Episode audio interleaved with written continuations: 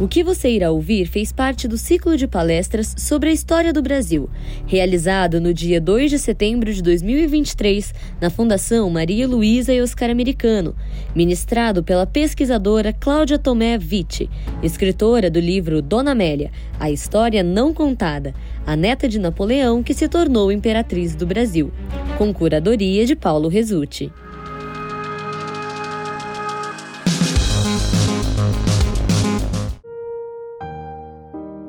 Bom, eu usei esse subtítulo para o livro e para a palestra Amélia de Leuchtenberg, a neta de Napoleão que se tornou imperatriz do Brasil.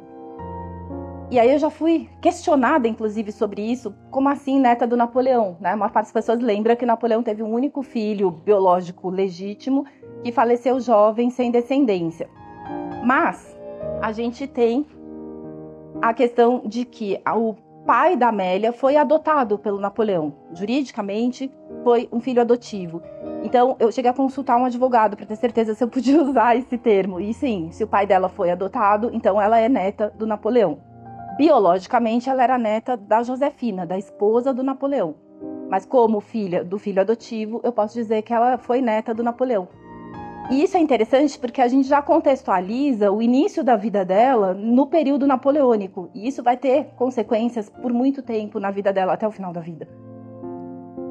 Bom, ela vive 60 anos, de 1812 a 1873, é uma vida longa para o século XIX, seis décadas com todas as epidemias e, e questões com perda de né, mortes no parto, doenças, falta de antibióticos, de vacinas, viver 60 anos no século XIX era uma coisa relativamente rara.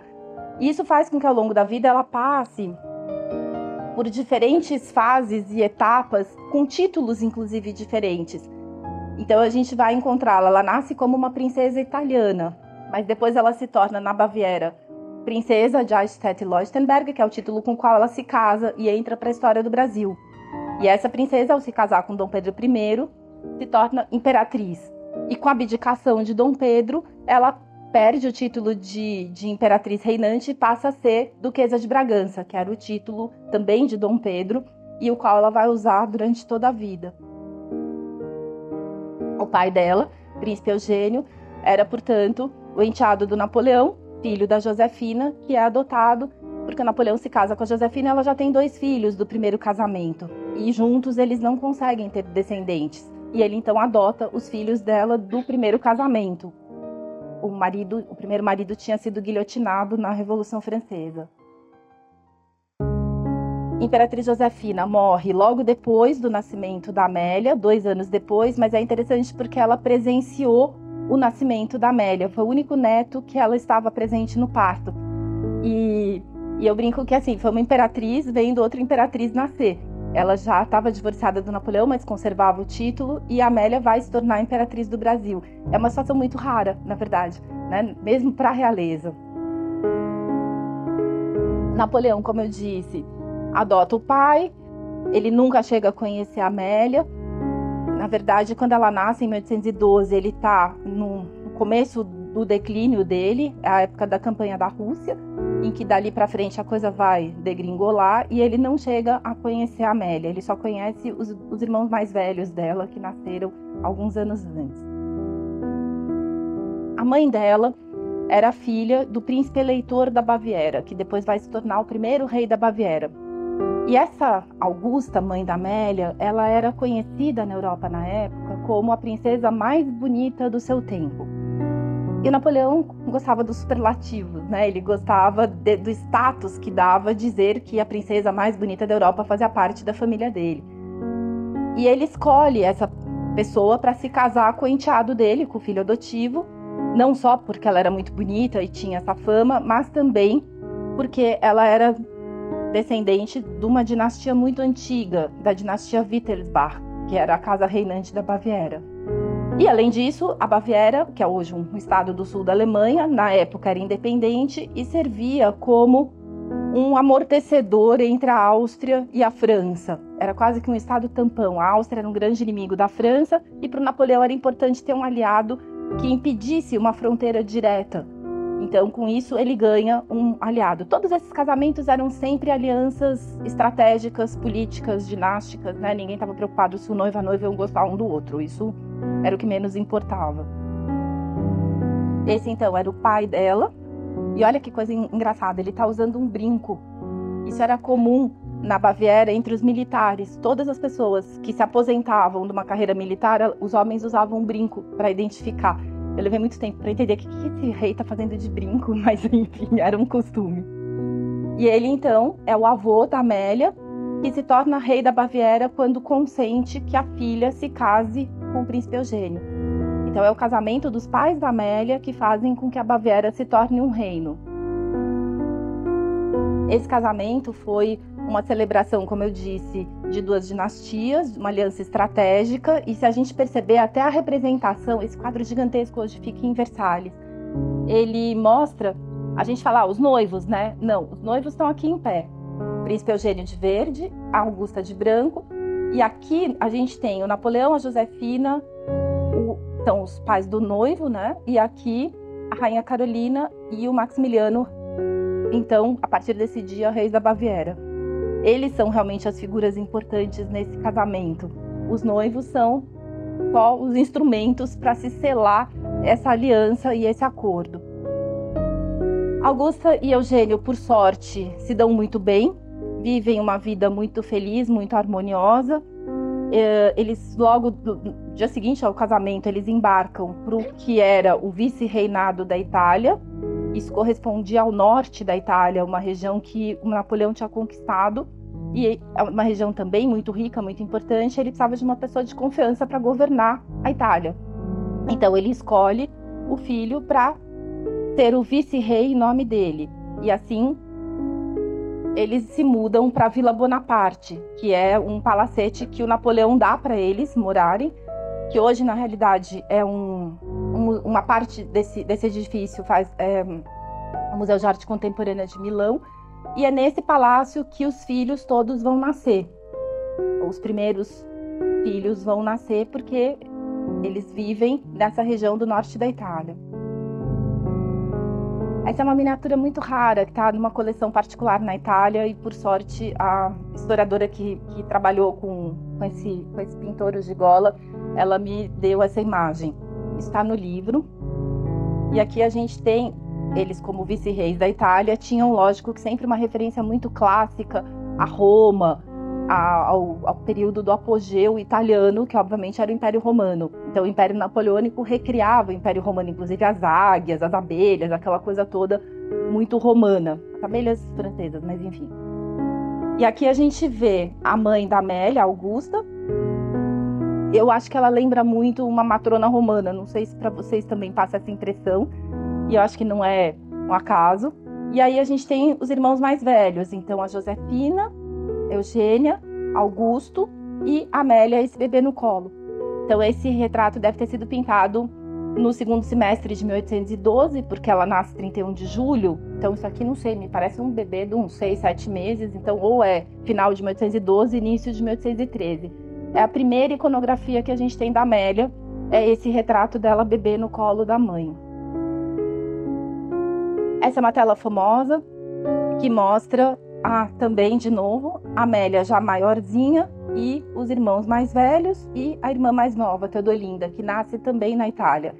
Esses são os filhos italianos. Eles nascem todos no norte da Itália durante esse vice-reinado. Pintor, quando pintou esse quadro, ele falou que a Amélia era mais charmosa, que ela abraçava as pessoas, que ela fazia charminho, que ela fazia pose. Ele deixa um relato de quando ele pintou essa tela, que ele ficou encantado com ela. Eu juro, não estou inventando.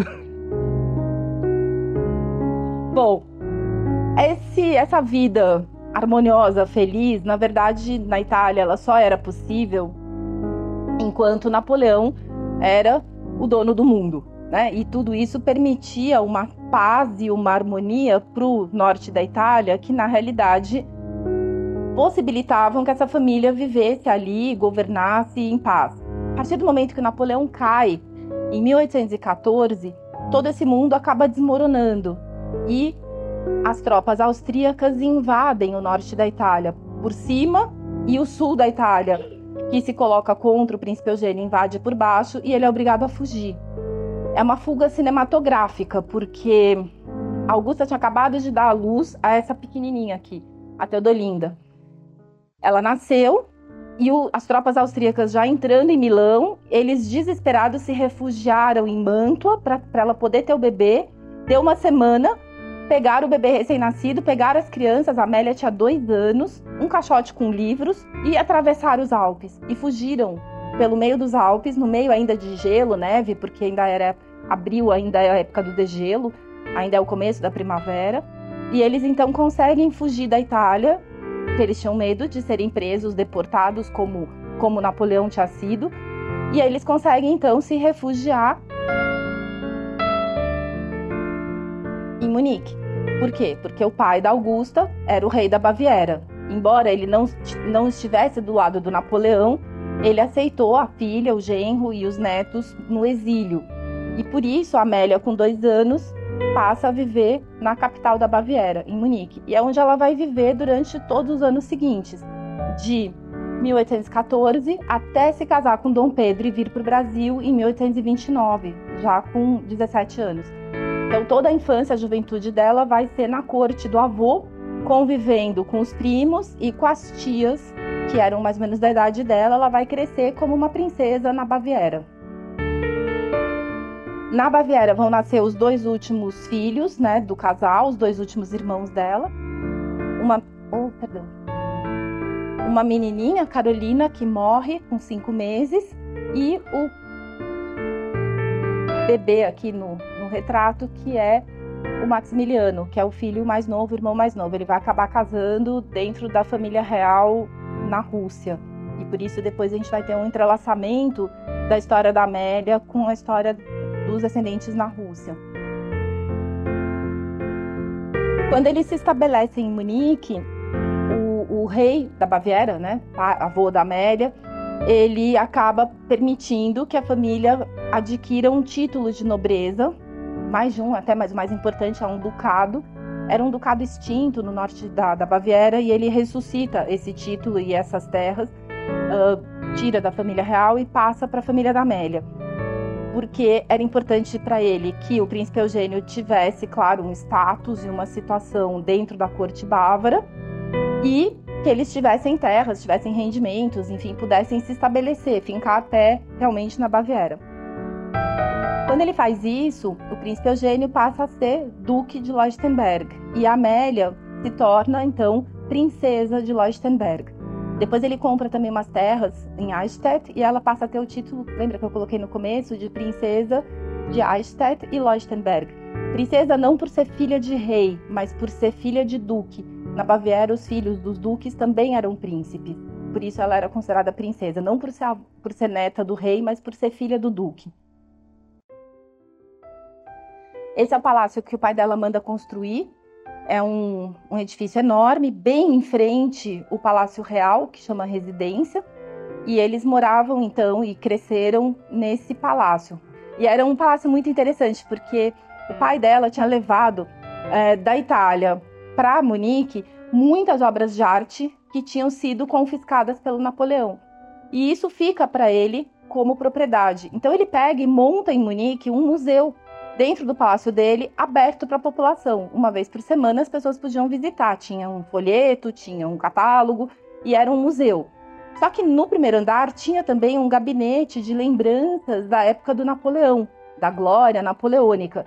Então tinha assim um pedacinho do papel de parede do quarto do Napoleão, a espada, a poltrona, que ele, o Napoleão tinha mania de, quando ele ficava nervoso, ele raspava o braço da cadeira e ia desgastando o tecido. E aquilo para eles era uma relíquia, porque o Napoleão que tinha raspado o braço da cadeira, eles cultuavam essa memória napoleônica. Então tinha esse gabinete. E o Paulo deu ideia de escrever nesse subcapítulo o título de Crescendo com dois museus em casa. Porque foi isso, ela cresceu num ambiente diferente, né, mesmo para realeza. Essas são imagens que a gente tem do interior do Palácio Leuchtenberg na época que ela vivia lá. Então aqui a gente vê o quadro dos anjinhos. Ele estava pendurado no quarto do pai dela.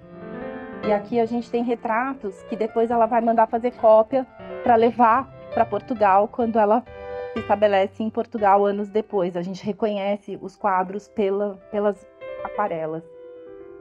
Esse palácio foi totalmente bombardeado durante a Segunda Guerra, os bombardeios, os famosos bombardeios de 1944. Não sobrou nada, sobrou uma fechadura e uma placa de mármore. O resto do palácio foi inteiro, inteiro destruído.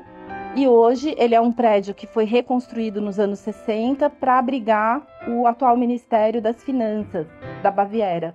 Então, por dentro, hoje é um prédio de escritórios super moderno, não me deixaram uh, divulgar as fotos, mas é um, é um prédio sem graça por dentro, assim, ele é só um, uma repartição pública.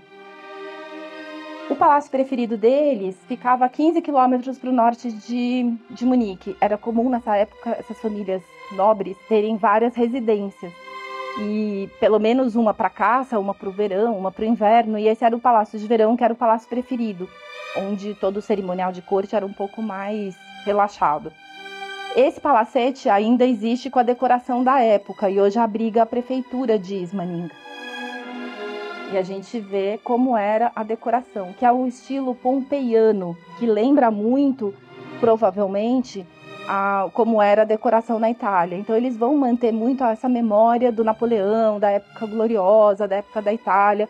É, a Amélia vai crescer num ambiente muito saudosista, até a gente pode dizer, né, cultuando a memória de quando a família dela era tão poderosa.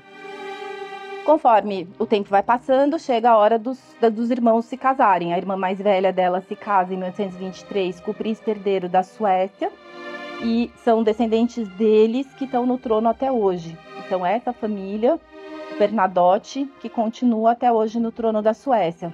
A irmã da Amélia se torna futuramente, aqui ela ainda é só princesa real, mas ela vai se tornar rainha da Suécia e da Noruega, porque na época os dois países eram juntos. O príncipe Eugênio, a partir da morte do, do sogro, a partir do.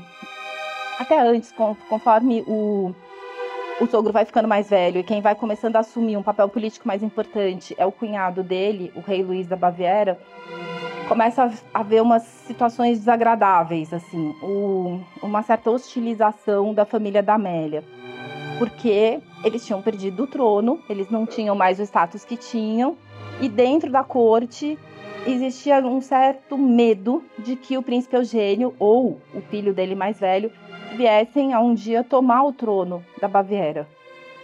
Parece uma coisa meio assim, teoria da conspiração, mas a gente tem que imaginar que era uma época em que ainda existia, estava muito próximo uh, o fim do Napoleão, e existia um partido muito forte na Europa que queria retomar o Império Napoleônico. E isso vai acabar acontecendo na França com Napoleão III algumas décadas depois. Então, assim, não era totalmente absurdo o temor que o rei tinha, porque, lógico, os filhos do príncipe Eugênio era, eram tão netos do rei quanto os dele. E ele tinha medo que o príncipe Eugênio, que era muito popular, muito rico, e, e tinha toda essa aura de ter combatido ao lado do Napoleão, acabasse sendo aclamado rei no lugar dele quando o pai morresse. Então existia uma política de humilhar a família da Amélia na corte, principalmente encabeçada pelo futuro rei Luís I da Baviera, né, o irmão da Augusta. Gostou dessas curiosidades? Continue acompanhando o nosso novo especial. Para conferir outras palestras, elas estão disponíveis no nosso canal oficial do YouTube. E siga nossas redes sociais para ficar por dentro das novidades do Brasil e do mundo. Até mais!